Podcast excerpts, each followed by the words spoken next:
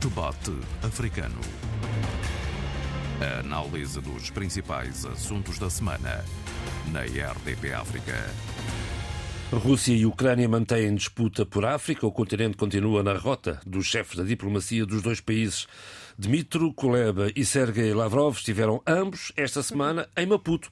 Maputo que de alguma forma, de resto, Sara está aí a ouvir, esteve na retaguarda da Cimeira dos BRICS que a África do Sul irá acolher com ou sem Putin, que é um verdadeiro elefante nesta sala. Sejam então bem-vindos ao debate africano com Sheila Khan, Nabílio Neto, Vitória Tcheca. Eu sou João Pereira da Silva. A Cimeira dos BRICS na África do Sul e as eleições na Guiné-Bissau no próximo domingo e na Turquia no sábado passado. Vitória Tcheca, vamos começar por Bissau. Viva! Sim, a campanha eleitoral vem decorrendo com a tranquilidade possível. Eh, nota positiva para elevado nível de civismo uh, dos eleitores, portanto, independentemente da cor política, uh, não há razões de queixa da, das grandes multidões que saíram à rua, que saíram pelas tabancas, uh, apoiando os seus candidatos. Nesse aspecto, eu acho que foi a nota máxima, a nota positiva desta fase de campanha, já é na reta final. Eu devo dizer que houve alguns pequenos problemas, problemas pequenos mas grandes, que de certa maneira marcaram esta, esta campanha e que tem a ver com as dificuldades que uma ou outra força teve para poder fazer passar as suas ideias, uh, inclusive a nível de ter de poder ter acesso a bem o a, material de campanha do, o, o material da, da exato, o material de, de, campanha até o, o PAI Terra Arranca teve dificuldades imensas, uh, gastou uma pipa de massas para conseguir fazer chegar o material, material. Uh, a Bissau, porque inclusive para freitar um avião, o avião andou aí a a circular pela costa ocidental da África, que vou para aterrar na Gâmbia, e na Gâmbia uh, foi-lhes dito não vale a pena estarem aqui a deixar o vosso material porque ele não vai poder circular. Nós, vai passar a alfândega. Nós não vamos deixar passar a alfândega e temos informação oficial que o Senegal também não vai deixar passar e sabemos que chegando a Bissau, portanto, não, vai, não, vão, não vão poder ter acesso ao vosso material. Portanto, não, não poderá ser levantado da, da alfândega. Tudo isso criou um celeuma enorme e uma situação perfeitamente uh, de uma agressividade enorme que contradiz com tudo o resto que eu acabei de dizer há bocado, porque as forças políticas, de uma certa maneira, tiveram espaço para apresentar os seus programas, tiveram uh, condições para fazer os seus comícios, houve comícios com milhares de pessoas, o próprio PAI Terra Arranca, que não conseguiu ter acesso ao seu material de campanha, uh, tem vindo a surpreender, na verdade, porque tem conseguido multidões, mesmo em zonas que uh, muitos analistas pensavam uh, serem zonas perdidas a favor de outras forças, caso a zona leste. Mas, mas não, tem, não, tem, não tem tido exclusivo multidões atrás do, do Não, não, não, não, não mas, mas também, quer dizer, de nenhuma maneira se pode dizer que há grandes discrepâncias. Nota-se que há muita, há muita muita multidão, há muita gente a participar, os discursos estão a fluir, uns mais acabados, mais de acordo com o programa, portanto, refletindo aquilo que é o programa, se nós ganharmos, o que vamos fazer, como vamos fazer, com acento tónico nas questões de desenvolvimento, enquanto que há outras forças que, portanto, refugiam um bocado no lugar comum, naquelas mensagens que podem ser feitas e apresentadas em qualquer campanha eleitoral e que, na verdade, eh, faz alguma diferença. Uh, o que surpreendeu nesta, nesta campanha é uma declaração do primeiro-ministro do governo da Guiné-Bissau, que no comício, já na qualidade de líder de uma das formações eh, que está a disputar o pleito eleitoral, eh, disse, reconheceu que há fome na Guiné-Bissau e atribui a fome na Guiné-Bissau ao facto de não ter havido campanha da campanha de Caju. E a campanha de Caju é uma coisa que ficou muito ligada ao próprio governo que ele dirige e ao Presidente da República que que é o chefe do governo também. De maneira que isso criou aí uma espécie de contrassenso e admirou muito o facto de, nesta campanha, ele ter feito passar ter essa mensagem. essa realidade. É uma realidade. É uma realidade indesmentível, mas que, o que se pode ler é nas entrelinhas é que, ele, que a mensagem que passa: eu sou primeiro-ministro, mas eu não tenho qualquer responsabilidade Sobre no desaire da campanha de, de Caju que não, que não aconteceu.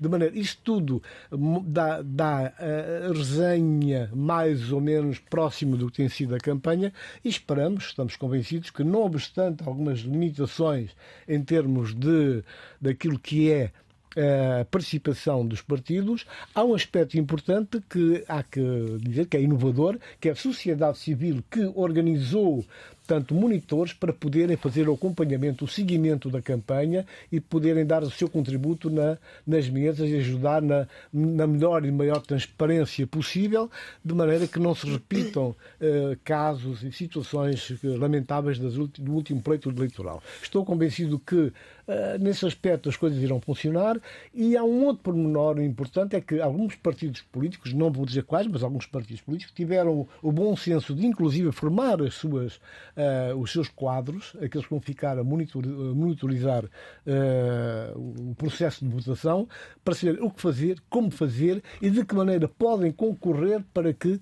haja uma transparência uh, na, da, contagem, dos na votos. contagem dos votos e no apuramento dos dados. Vamos, vamos partilhar o diálogo. Sheila, bom dia. Bom dia. Eu estava a ouvir o Tony Checa, bom dia João Pereira e bom dia a Bill e aos nossos ouvintes. Uh, e é muito interessante ele ter falado esta questão das, das multidões ou da multidão e dos discursos.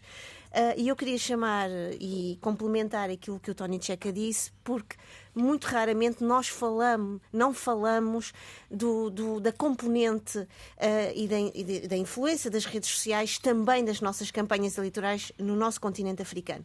E curiosamente uh, há, uh, tem sido dado, tem sido dada prioridade à, à, presença e à contribuição das redes sociais para este, este, para este momento da campanha eleitoral na Guiné-Bissau.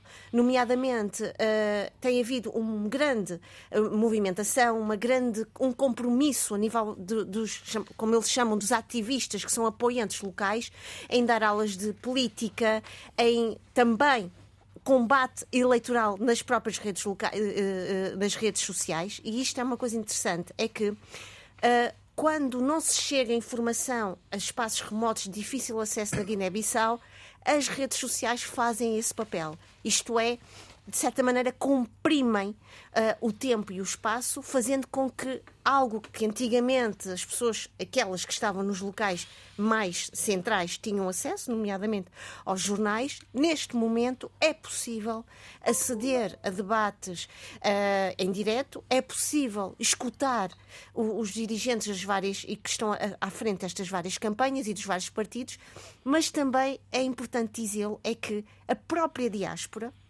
tem tido um papel importante e um papel de sensibilização. Há pouco o Tony Checa falava da, do, do, destes monitores.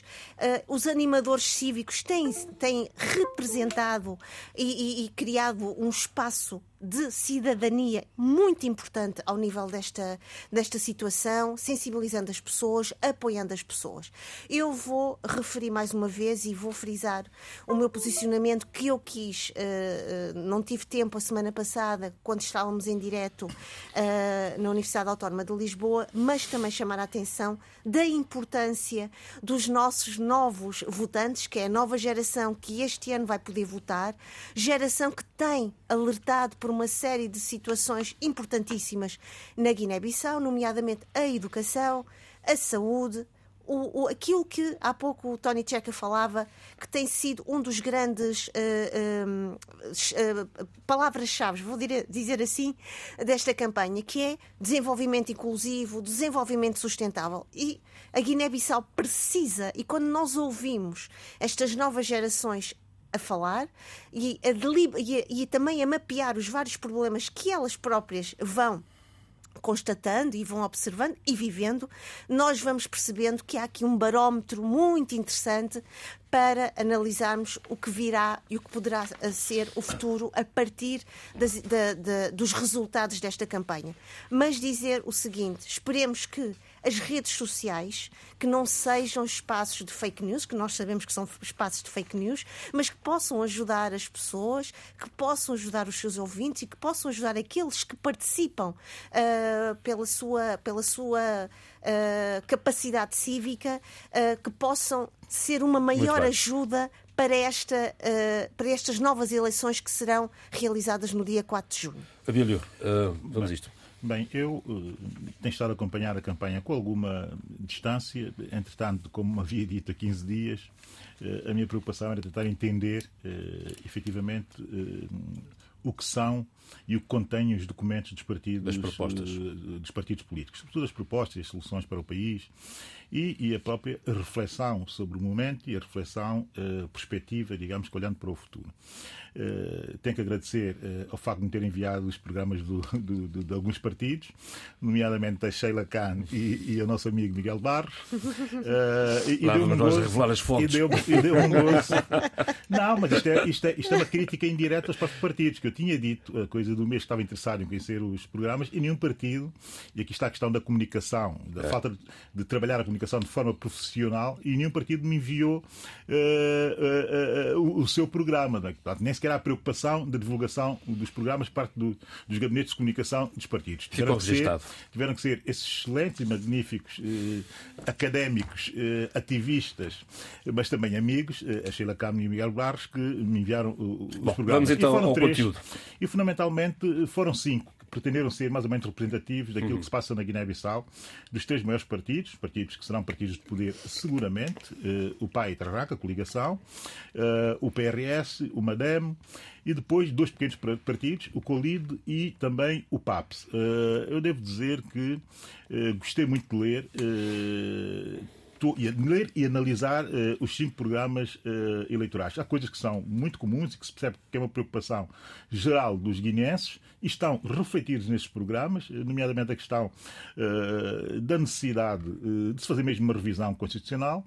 Aqueles que não admitem isso como uma, uma, uma evidência e uma premência o que fazem é sugerir reformas, quer dizer, reformas que passarão sempre por ir à Constituição, como é evidente, claro. porque o quadro institucional e normativo constitucional da Guiné-Bissau está de facto caduco, já não responde àquilo que é necessidade uh, hoje uh, da própria sociedade guinense. Portanto, quase todos assumem essa necessidade, sobretudo uh, em duas perspectivas. Né? Uma perspectiva de abrir o debate amplo relativamente ao sistema de governação, se mais presidencialista, menos presidencialista, mais parlamentar, menos parlamentar, a discutir e em aberto, porque ninguém faz uma proposta clara e fechada sobre, sobre essa é uma situação. Velha questão de resto. E depois a questão também uh, do, de toda a legislação, uh, de toda a legislação uh, eleitoral.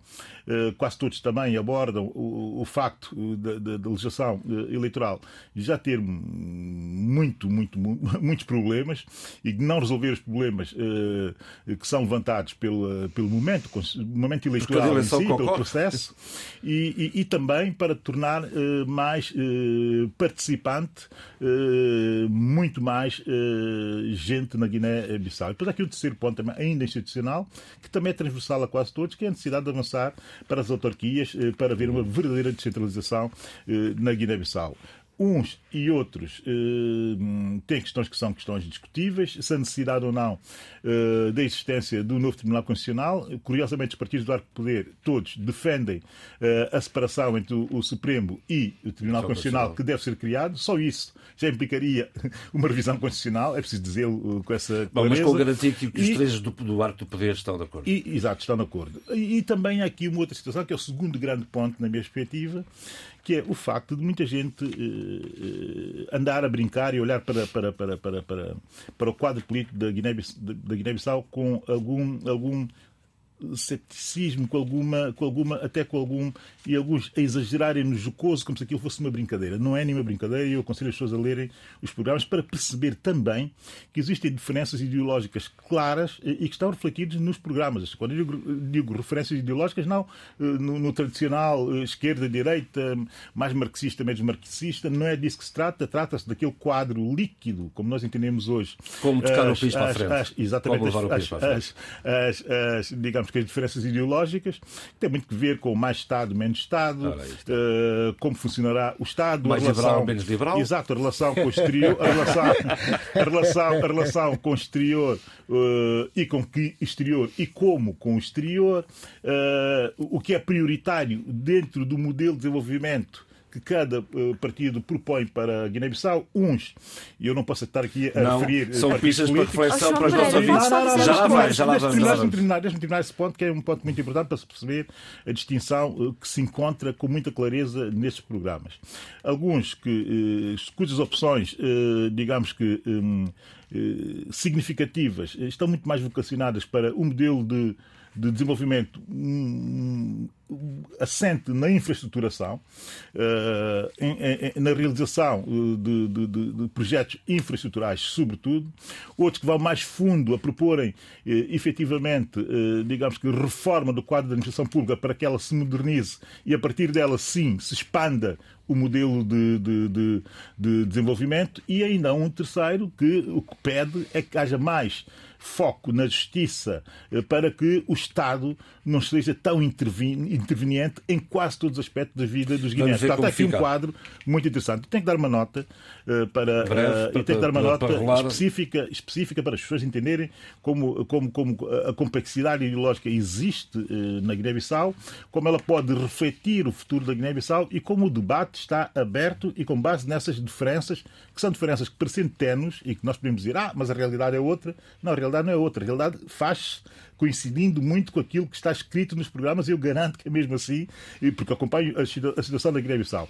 Eu tenho que dar aqui uma nota, uma nota, Breve. digamos que eleitoral, no sentido que possa intervir ou interferir eh, na neutralidade eleitoral a que nós estamos obrigados, essa é a nossa responsabilidade aqui enquanto, enquanto analistas e comentadores, mas há um programa que me interessou, porque é de um pequeno partido, sei que ele não vai para o poder, mas eu tenho que dar a nota eh, do atrevimento eh, de um partido, o PAPS, eh, ter-se assumido como um partido liberal e progressista. Isto é muito interessante, porque até nisso há um reflexo. Já tem uma legião de fãs. Já tem uma legião de fãs. Não, não, não, não, não, não, não. Antes pelo, antes pelo contrário. Eu passei a ser vamos, fã dessa vamos gente, a coisas é? sérias. destes jovens, o- Tony Seca também quer aqui entrar. Vamos embora, diga, Eu- se faz favor. Vou ser breve e terei o maior cuidado porque estamos a poucos dias. Sabemos disso e o programa repete no domingo, dia de eleições, portanto, cautela. Ah, ah, mas ah, eu também Vamos quero respeitar agradecer. o dia de reflexão. Mas é, é muito importante dizer, para além de agradecer ao Miguel de Barro que nos ouve e, portanto, teve este cuidado de nos enviar os programas eleitorais dos vários partidos, mas eu também tive o cuidado de ler o- o, as- os desejos, as pretensões Dos e os horizontes sim, sim, sim. construídos por cada partido. Mas era importante dizê-lo isto. Para quem está fora da Guiné-Bissau, mas que acompanha a realidade, há programas que têm o cuidado de contextualizar historicamente na realidade atual a sua campanha, para que as pessoas possam perceber o, como é que isso vai servir o futuro. Porque muitas vezes esta, esta ponte e estas ligações e elos ajudam-nos a perceber o que virá a seguir.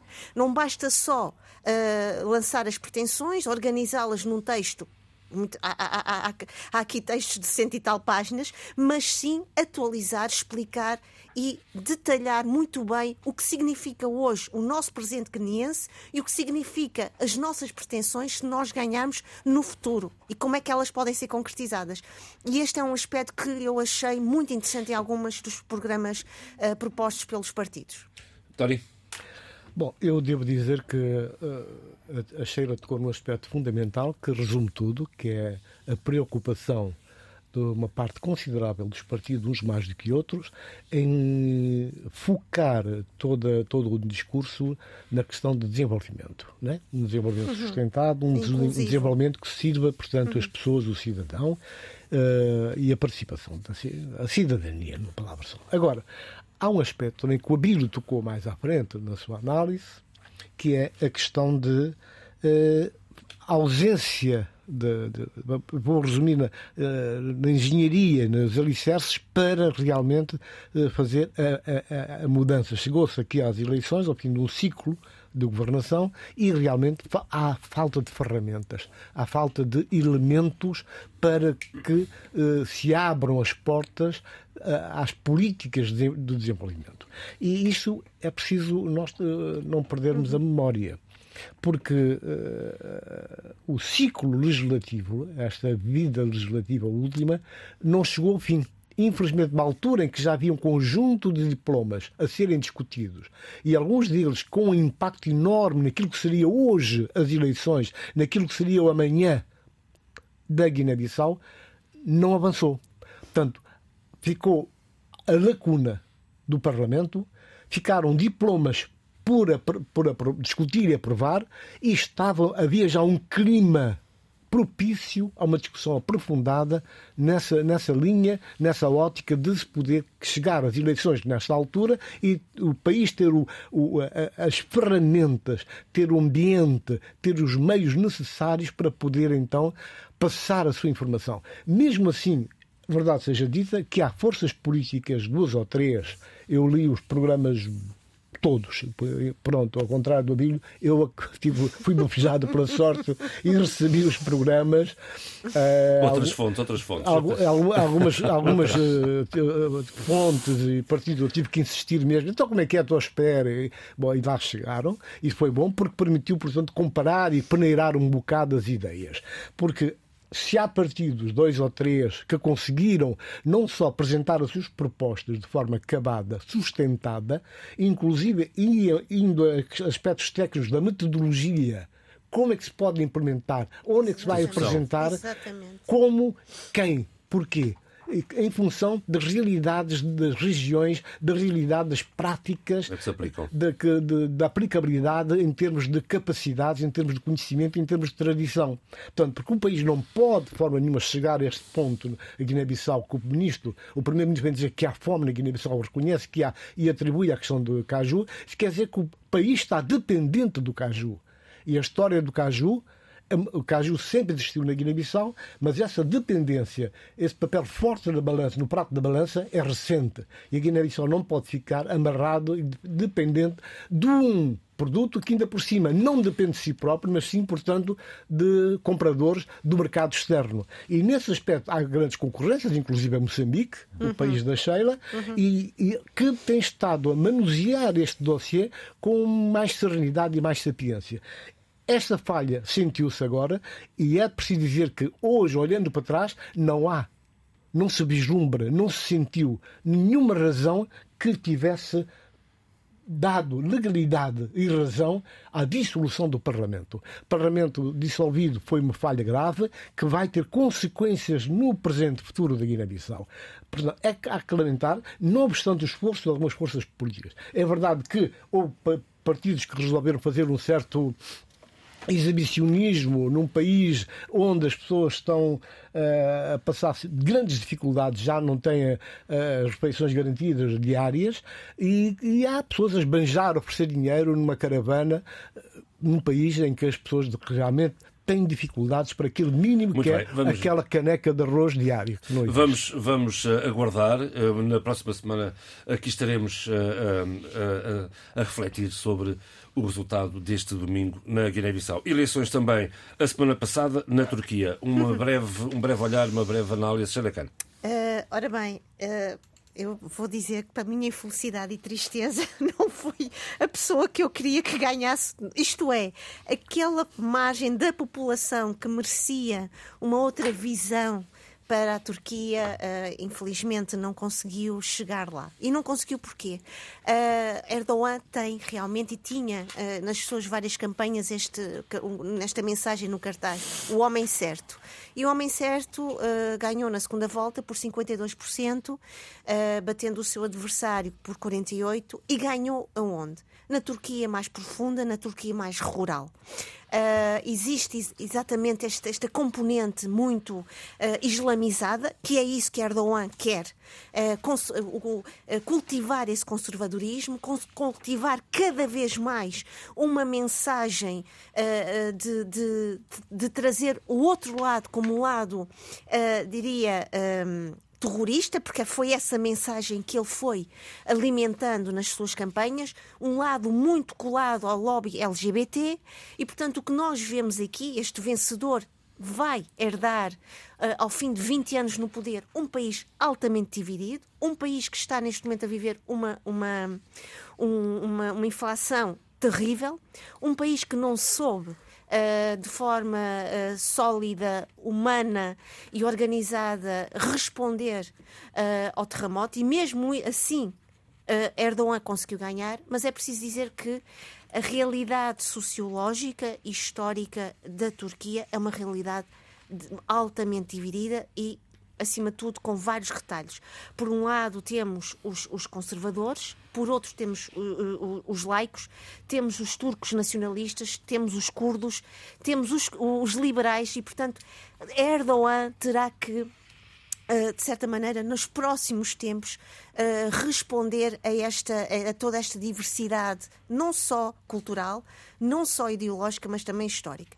Não esquecer que teremos que o seu adversário, curiosamente, ganhou por uma, curta, por uma margem muito curta nas cidades de, de, de, Istambul e Ankara. Cidades muito mais cosmopolitas, cidades muito mais viradas por uma visão moderna, uh, em contraposição com uh, a visão de Erdogan. Interior conservador. Exatamente. Mas também dizer o seguinte.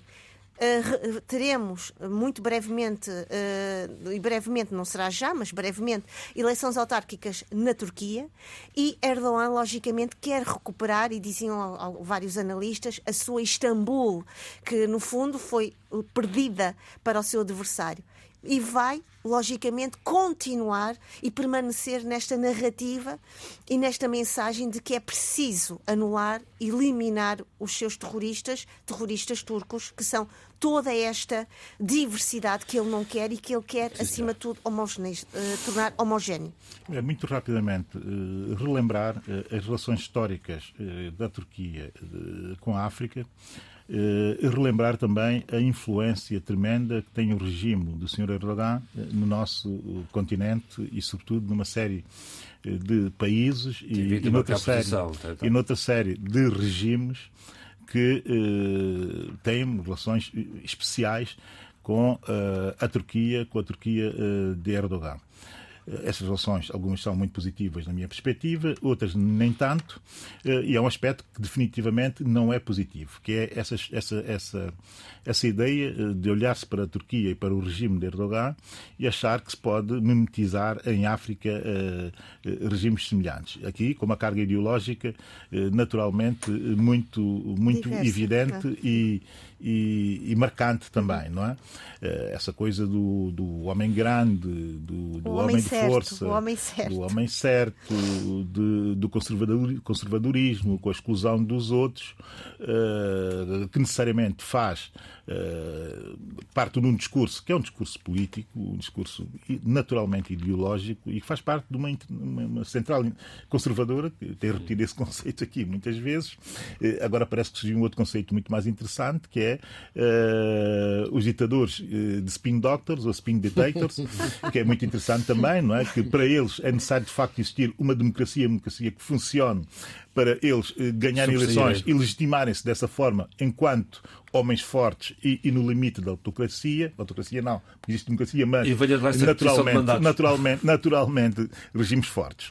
Mas eu quero dizer, do ponto de vista histórico, como disse, existe essa relação, o Império Otomano com a África, Egito, Líbia, Tunísia, a ocupação desse império, que não foi assim há tanto tempo como nós pensámos, a presença desse império nas, nas negociações da Conferência de Berlim, que retalharam a África, também lá esteve a Turquia, temos que nos lembrar desses aspectos todos para compreender o que se passa hoje para compreender a relação da Turquia uh, connosco é uma das mais antigas com, civilizações. E sobretudo com o mundo, naturalmente.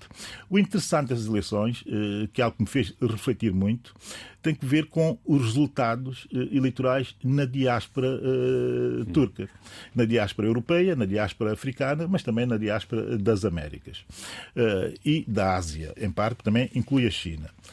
É interessante uh, compreender que a maior diáspora turca que está na Alemanha, uh, e depois a francesa, uh, e os Países Baixos uhum. e os países nórdicos, uhum. que é onde está a grande parte da diáspora, e o Erdogan ganhou em, todas em, todos esses países. E ganhou com muito mais distância do que ganhou dentro da própria Turquia, com a média, de, cento, com a média de 67%, mais ou menos. Quer dizer, estamos a falar de uma diáspora que vive em países altamente democráticos, em países altamente livres, na Mas que perspectiva não que reconhece como podemos- E não cidadãos, consegue conviver Tá. num Eu país. já, eu São já lá iria, outro. eu já lá, iria. E que não se, e, e que não, e, e que por isso mesmo, e, e de forma perversa Não até, não, não reconhece naqueles regimes, por um lado, eh, regimes eh, que eles acham que devem existir dentro do seu país, segundo, porque acham que o Erdogan é de facto um protetor de uma certa ideia de, da Turquia que é nostálgica, naturalmente, e que nas Exatamente. diásporas é muito mais, é muito mais absorvida e marcante. E há um terceiro aspecto que me parece o aspecto interessante daquilo que resultou de algumas sondagens feitas em- e, e também estudos de opinião feitos na, na Alemanha, sobretudo, em que os turcos dizem algo uh, bastante uh, interessante. Não, é- não é só essa questão, mas é também o modelo uh, económico de Erdogan, que é altamente neoliberal, é preciso dizer-se isso, em que o Estado controla, mas o Estado também deixa uh, que uh, o capitalismo seja um capitalismo verdadeiramente selvagem, e que esse modelo é um modelo que dá empregos e que dá dinâmicas sociais interessantes. E a viver em países onde há uma grande proteção social. É interessante vermos como é que pessoas que vivem em contextos de grande proteção social, com intervenção do Estado no sentido do igualitário, como é o caso da Alemanha, e que para o seu próprio país eh, prefere eh, um Estado que não seja tão protetor do, do- do- do- do- do- dos, dos direitos dos indivíduos, direitos sociais, sobretudo, mas que os deixe, eh, ou Deus dará, completamente, eh, completamente penalizados pela ação, muitas vezes desumana, ou se- para não dizer constantemente desumana, eh, das eh, empresas e do capital. Diga, e do. Passar Eu queria só dizer uma coisa. O, o Abílio eh, tocou num ponto absolutamente muito interessante e que poderia ser o nosso debate para as próximas horas. A questão da diáspora e a questão dos turcos nestes países nos quais eu estive e vi e que li muitos trabalhos, porque é esse o meu trabalho, é que e não obstante as gerações, os, eh, eh, os turcos na Alemanha, nos Países Baixos, em França, são ainda considerados como o outro, não obstante terem os mesmos, eh, trabalharem em- nos mesmos locais que os seus nacionais, mas são muito ostracizados, marginalizados, vistos como o outro, acima de tudo, um outro que a extrema-direita e os populismos crescentes na Europa têm eh, Esta marcado têm criado uh, discursos altamente perigosos. E, logicamente, Erdogan, para esta diáspora, uh, é, logicamente, aquilo que o Abilo disse, uma espécie de um refúgio, muitas vezes protetor. nostálgico, mas também um chão histórico. Isso é muito interessante. Tony. Bom, eh, eu gostaria só de chamar a atenção para um aspecto importante que é Erdogan, depois de 20 anos de poder, é-lhe concedido mais 5. Vai fazer 25 anos. Eh, ato contínuo à celebração da vitória, que ainda não tinha sido anunciada oficialmente, Erdogan inicia de imediato um discurso altamente musculado e ameaçador para todos aqueles que não estiveram com ele, mas sobretudo para os opositores. E tenta eh, conectar toda essa gente com o PKK, que é o grande inimigo, portanto, do regime. Bom, isso mostra claramente o caráter e, e o caminho que o Erdogan vai continuar a trilhar, que é exatamente consolidar o que ele vinha fazendo. É verdade, como alguém disse aqui há bocado, não sei qual de vocês, eh, Erdogan vence não só um terremoto, vence dois, vence a pandemia, vence a oposição, elimina os seus apoiantes históricos um a um, elimina mesmo, desaparecem do mapa, ele fica só. Eu não vejo onde é que está esse, essa política neorrealista, seja o que nós quisermos chamar do Erdogan, o que eu vejo neoliberal, seja o que for, o que for, para mim é de facto a ditadura de um homem só. Põe e impõe as suas regras. Faz a leitura que entenda cada momento do próprio livro sagrado e não dá margens a mais ninguém. Portanto, tudo isso e cria uma polícia musculada que persegue todos aqueles que ousam pensar. Mesmo que não tenham capacidade para agir, para pôr em causa uh, os seus programas, basta o pensamento para ele achar que são elementos perigosos. Há um aspecto importante sobre a questão da diáspora, foi muito bem tocado, e um aspecto importantíssimo.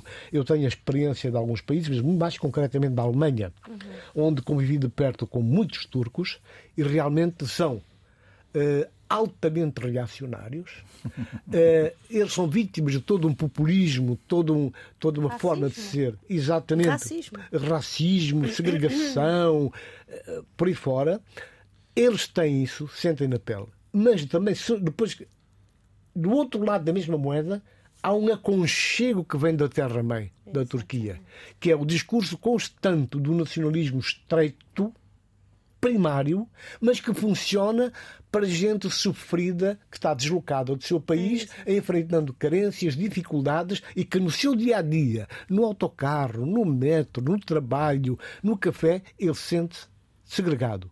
Ele chega, senta-se, de repente aparecem mais dois ou três clientes, ele é sempre o último dos últimos a ser atendido. E eles reagem e reagem com a sua própria violência também. Eu assisti cenas incríveis que não vale a pena estarmos aqui a, a, a destacar, mas que na verdade ilustram bem a situação e explicam de certa maneira a razão uh, da diáspora ter, de facto, desde sempre, não é de hoje, apoiado uh, o Erdogan.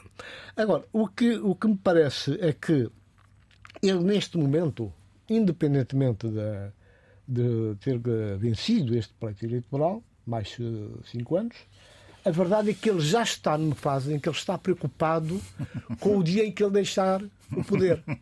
Tanto assim que ele já tem um conjunto de pessoas, de figuras, que nem são de proa neste momento, que ele está a preparar, está a dar toda uma, toda uma benção no sentido de darem continuidade ao erdoganismo na ausência do Erdogan.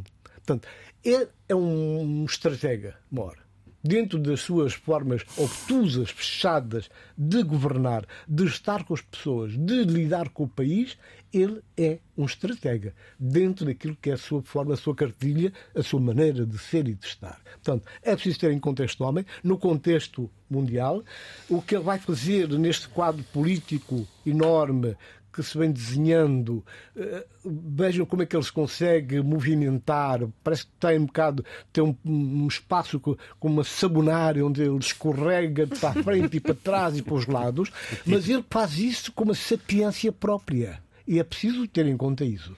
A relação com Bom, a África, a relação com a África é exatamente, é exatamente fruto desta situação, porque há uma razão histórica, já foi aqui falado, não vale a pena olhar-se podemos falar, mas com mais tempo.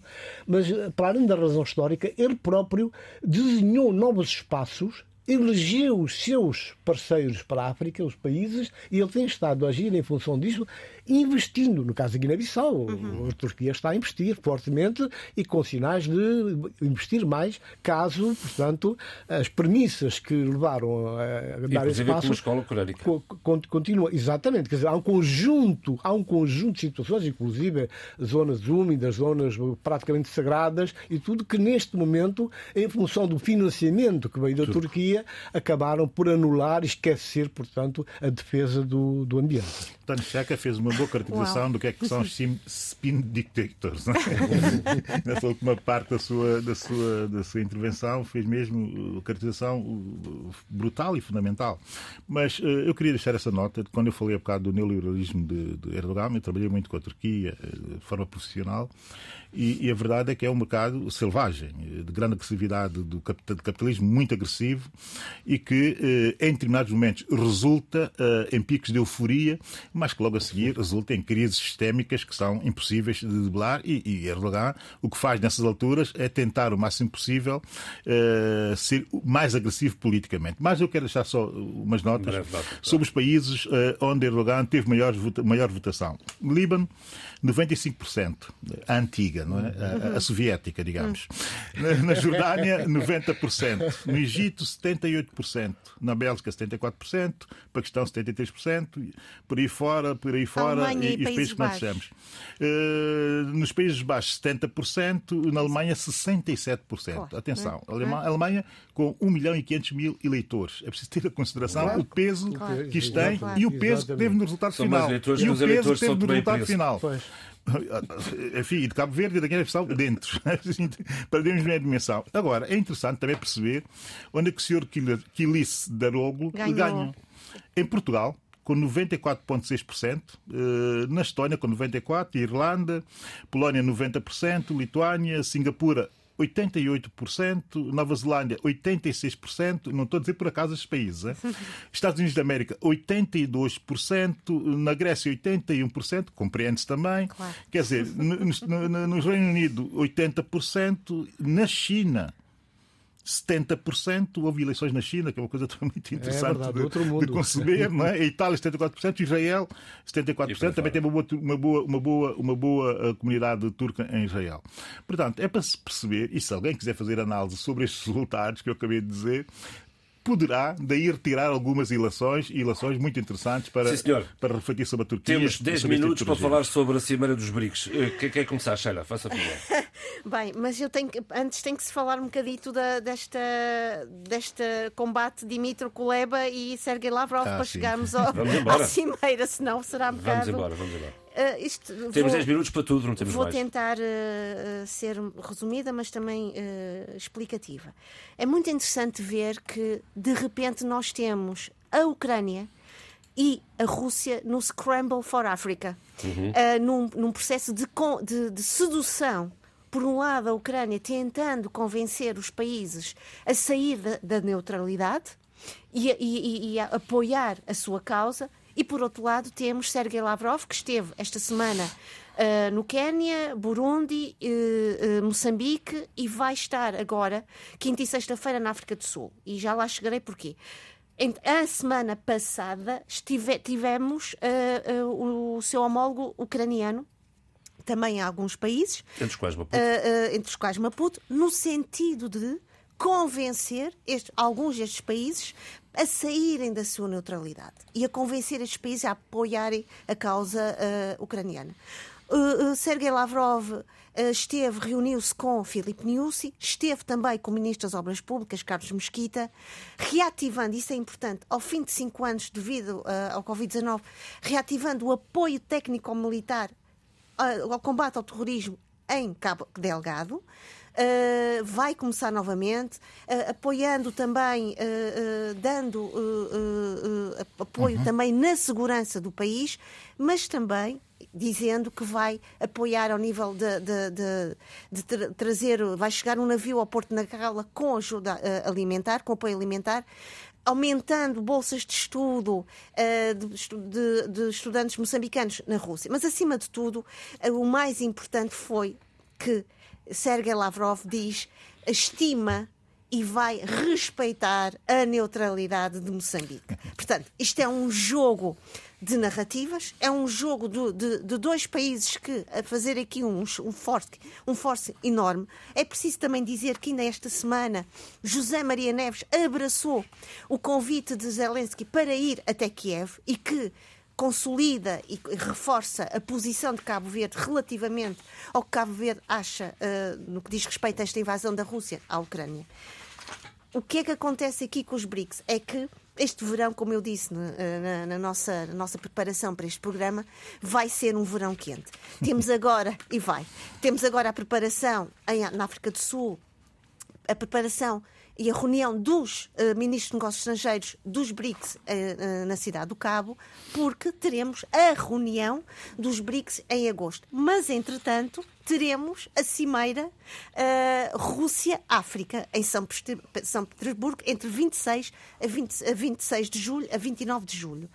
Uh, isto é muito interessante e vai no sentido de cada vez mais a Rússia estar a tentar uh, cobrir, reforçar a sua relação, nomeadamente com países que neste momento têm estado uh, num plano de, de- de muita polémica internacional, nomeadamente África do Sul.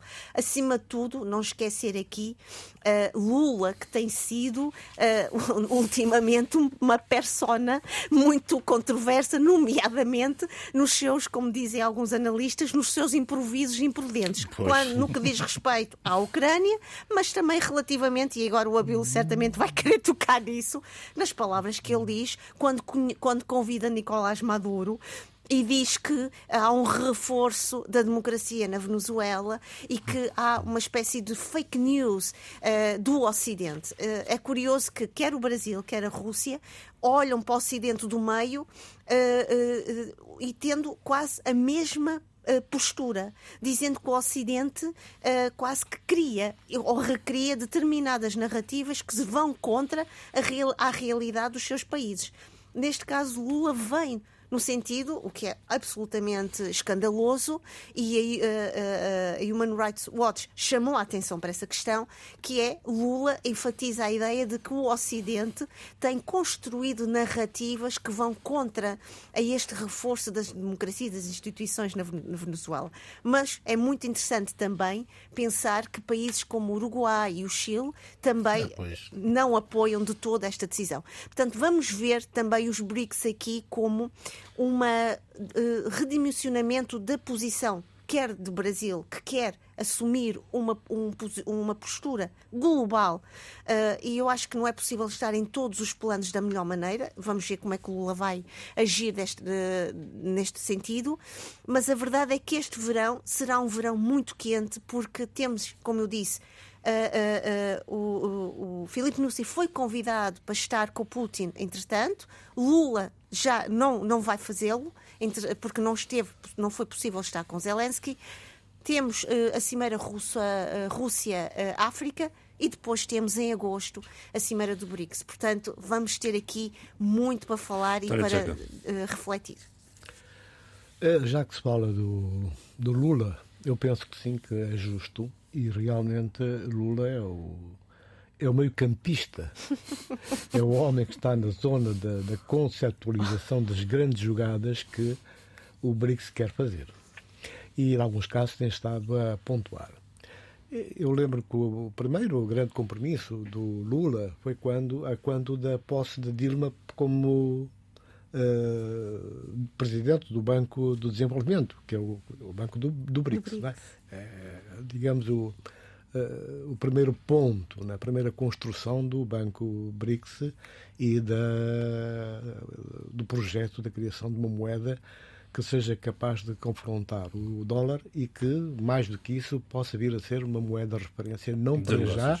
E eles dizem que essa não é a preocupação. A preocupação é diminuir a força do dólar no mercado mundial uh, e, por essa via, uh, contrabalançar a capacidade propagandista do governo norte-americano, a linguagem deles, e é preciso realmente avançar com ações muito concretas para que isso aconteça. Uh, e como eu disse há dias no nosso último debate, há, há uma série de atividades, ações que têm estado a acontecer e muitas delas estão um bocado à margem, estão lateralizadas não aparece inclusive na, nas grandes parrangonas sobre o BRICS, sobre uh, os, a China, sobre uh, Brasil, sobre a Índia, mas vão, vão acontecendo no dia a dia, nos novos acordos, nos novos interesses e pactos que, que vêm sendo firmados. É? Isso é, é fundamental reconhecer que figuras importantes, como eu falei há dias, do, vou ser rápido, do Jim O'Neill, da Goldman Sachs, a Arábia Saudita, que era um dos pilares da, da, da organização da chamada Cooperação Xangai, a China, que está cada vez mais no, no centro também das estratégias e também querer já avançar com aquela descrição que todos nós conhecemos e reconhecemos que ela é muito capaz de fazer essas coisas na surdina. A Arábia Saudita e o Irão, que fizeram as pazes, têm uma relação diplomática neste momento que já acontecia há muito tempo, e uh, isto pode ter outro impacto subjacente e que vai agradar esse conjunto de países BRICS, que é uh, a paz no Iémen. Portanto, uhum. esses dois países juntos podem concorrer e vão concorrer para a paz no Iémen. Isso será um grande passo e será uh, um fermento para as atividades e as perspectivas que se abrem com essa movimentação do BRICS. Uh, o Fórum Internacional da China é um marco importante. É preciso não esquecer, uh, são questões que, sobremaneira, podem influenciar o rumo das coisas e fazer antecipar acontecimentos que neste momento nem sequer estão agendados, não estão previstos, mas que vão acontecer. Independentemente de outras questões que existem no seio da, dos BRICS, que é a questão da moeda, que se, já se discute se o, o chinês ou então é, uma outra moeda do mesmo espaço Bom. Sempre, sempre na, estou a terminar. Daqui a bocado não temos livro, aviso já. Sempre, sempre, sempre na perspectiva de, de substituir o dólar. E o dólar, eh, portanto, neste momento, uh, o que faz é, é seguir, fazer o seguimento dessas ações e tentar chamar a capítulo alguns dos seus parceiros tradicionais e históricos que neste momento vêm fugindo, vêm escorregando para fora da, da órbita da, do dólar. Portanto, essas questões são importantes. E, e, os analistas, uma das coisas que pegam ocidentais, sobretudo, que estão no terreno, é, portanto, a, a dispersão e, e um certo, uma certa agenda que é ditada pela guerra na Ucrânia, que tem criado alguma, eh, algum afastamento uh, dos governantes uh, do Ocidente em relação aos seus propósitos, aos programas que vinham, portanto, sendo implementados nos seus países, mas também nos chamados países amigos. Isso é fundamental. Bem, breve nota. A nota tem que ser breve, não é? Diz tanta coisa. Eu teria muito mais para dizer sobre isso. diz tanta coisa que. Então, vamos não, não, não, não, deixamos os para a semana. Não, vamos continuar porque os livros são importantes. Torna-se difícil, eh, enfim, eh, enquadrar aquilo que eu então, vou, fazer. Vou, vou já propor o seguinte: temos eh, a Semana dos Bricos que decorre o fim de semana que este programa vai Exato. ser emitido. Para a semana que vai falaremos sobre isso. Vamos aos livros, Abílio Neto. Bem, aos, aos livros. Eh, eu primeiro eh, dar uma nota, eh, que é a nota da, do, do trágico desaparecimento daquele que é provavelmente o maior pensador africano, na minha perspectiva, o mais, o mais arriscador, o mais desafiante, o mais, eh, se calhar, eh, progressista, eh, que é Eusíbio Macaiser, um filósofo sul-africano, que filósofo, comunicador também, um analista finíssimo, um académico de grande envergadura, escritor, gay, enfim, uma personalidade de profunda de profunda devoção para mim. De uhum. profunda devoção para mim. Uhum. Eusébio Macaiser eh, foi colunista, enquanto colunista do Mail and Guardian, eh, mas também do Times de, de, de, da África do Sul, eh, verdadeiramente genial. Tem dois artigos que fundamentais para compreender uh, o liberalismo progressista uh, que existe hoje muito no continente africano. Um, que está disponível no, no, no site do Mail Guardia. Uh, o, o, o, o, liberal negro não é um oxímoron. Uh, esse é o título do artigo e todo o artigo é ele uh, uma, um manifesto ao, ao liberalismo progressista africano. Depois o segundo artigo que é confrontando a branquitude que Uau. também é, todo ele, outro Uau. grande manifesto uh, de abordagem liberal e progressista uh, das questões raciais em África e também fora da África. Duas notas, muito rapidamente. Primeira nota, uh, a forma como o governo da África do Sul homenageia Eusébio Macaiser no seu site, em grande destaque e, assumindo a influência que ele teve e que tem tido na modernização do pensamento sul-africano sobre a África do Sul e sobre a África e a civilização africana. E depois também o grande obituário que foi feito por Alan Coel no New York Times, que eu aconselho as pessoas a, a lerem. Agora, as minhas sugestões, e eu termino muito rapidamente, não falei sobre os bricos, uh, muito rapidamente. Mas falarás novos... para a semana que vai, pelo amor de Deus, vamos embora. Não, é muito rápido. Há novos livros uh, de escritores são tomenses na, uh, editados e publicados. De Francisco Costa Alegre, de Pascoal Daio, de Carlos Barros Tini e de Lúcio Natamado. Nos próximos tempos terei a oportunidade de falar sobre cada um. Eu só tenho ainda o de Lúcio Natamado, eh, que vai ser publicado, apresentado em Portugal, em princípio em julho e em agosto, mas já o tenho e já comecei a ler. É, é de facto uma grande obra sobre o desporto em São Tomé e a sua história. E depois também dar aqui uma nota ao Francisco Costa Alegre, que eu devo e tenho que lhe pedir desculpas, que ainda não fui buscar o anterior livro que ele editou e que me ofereceu. E eu tenho que pedir públicas desculpas por ainda não ter feito este gesto. Ele sabe como eu adoro livros e como eu adoro as suas histórias.